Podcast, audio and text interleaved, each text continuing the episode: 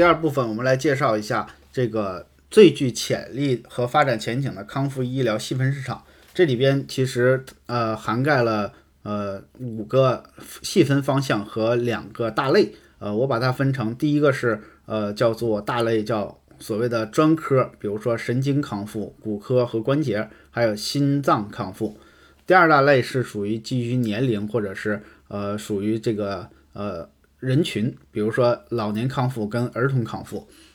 那么呃，毕马威在做这份报告的时候，主要是他的研究方法如何来分析这个呃五个细分市场呢？主要是从市场吸引力跟市场进入能力。这两个要求，市场吸引力和市场进入能力这两个要求。那么，呃，在市场吸引力这个指标里边，呃，它主要通过行业增速啊、利润率来实现，呃，对这个行业的细分。市场进入能力主要是技术可实现、康复人才可获得跟资金要求这几个方面。那么，呃，我们来看第一个主要的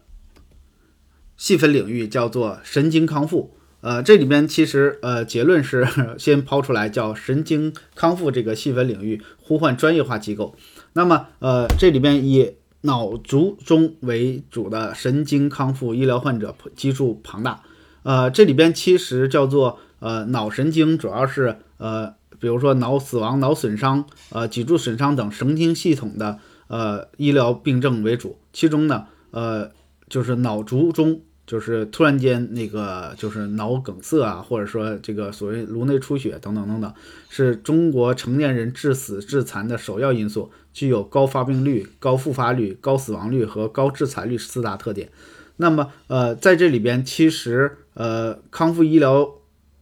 统计，中国脑卒患者中患病人数超过一千二百万，其中百分之七十到八十的患者存在着不同程度的从认知到功能性的。呃，到运动的功能性的障碍，那么由此呢，我们看到其实有呃这个康复的人群会非常非常呃有必要参呃从事或者叫享受这种呃康复医疗。那么呃这里边其实我们能够通过运动学理论的关键因素呃来其实可塑或者叫帮助这个患者重塑他们的行动能力跟学习能力。比如说，通过这个康复的强度里边的单次任务训练啊，单次任务时长的训练和运动的间隔啊，和任务的这个参与度等等难度啊等等，来呃帮助消费者去那个控制他的这个所谓的我们的能力呃恢复。第二个，从治疗方式上，其实也可以分成这个早期介入、固化治疗；从心理上可以分成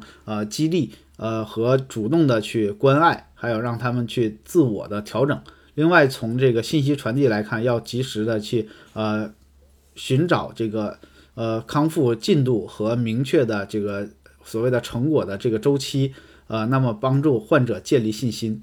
呃，那么主要在这个行业的问题其实是供需不足，患者难以得到呃有效的满足。知名的神经专科医疗机构非常少，呃，其优势的服务亟待补充。那么在未来，其实这个行业呃需要。结合的更多的有前途的，包括是通过机器人啊、虚拟现实啊、人工智能等等这几方面，可以带来很大的一个提升啊。比如说，我们随便举例子，叫机器人康复机器人，更适合长时间简单重复的运动，具有良好的运动一致性，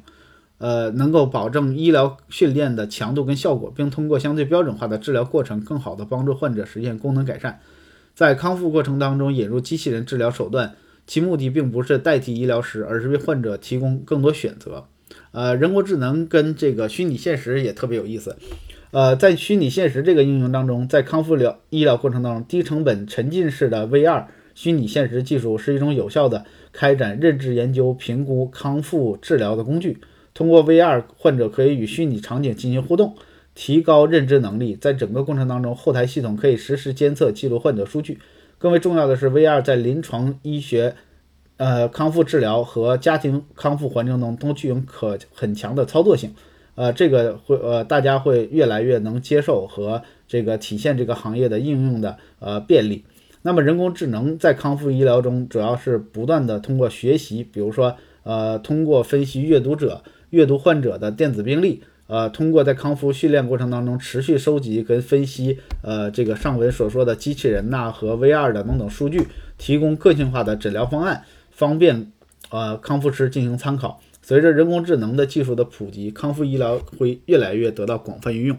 呃，这里边为了呃我们扩大一些视野，其实也引用了一个罗兰贝格在呃跟百度在联合发表的这个呃医疗呃在领域用人工智能提供这种更多方案探索的机会，比如说把诊断分成诊疗前、诊断中、诊断后，其实人工智能都可以提供呃大数据呃影像筛查，然后影像的那个私人助理。然后还有精准医疗，还有智能机器人健康管理等等服务。那么，呃，不仅仅可以用在就是医疗的医事服务，更重要还可以用在呃药品呐、医疗器械、呃医疗支付等等各个环节。那么，人工智能不仅仅是一个行业的趋势，更重要的，它实际上确实是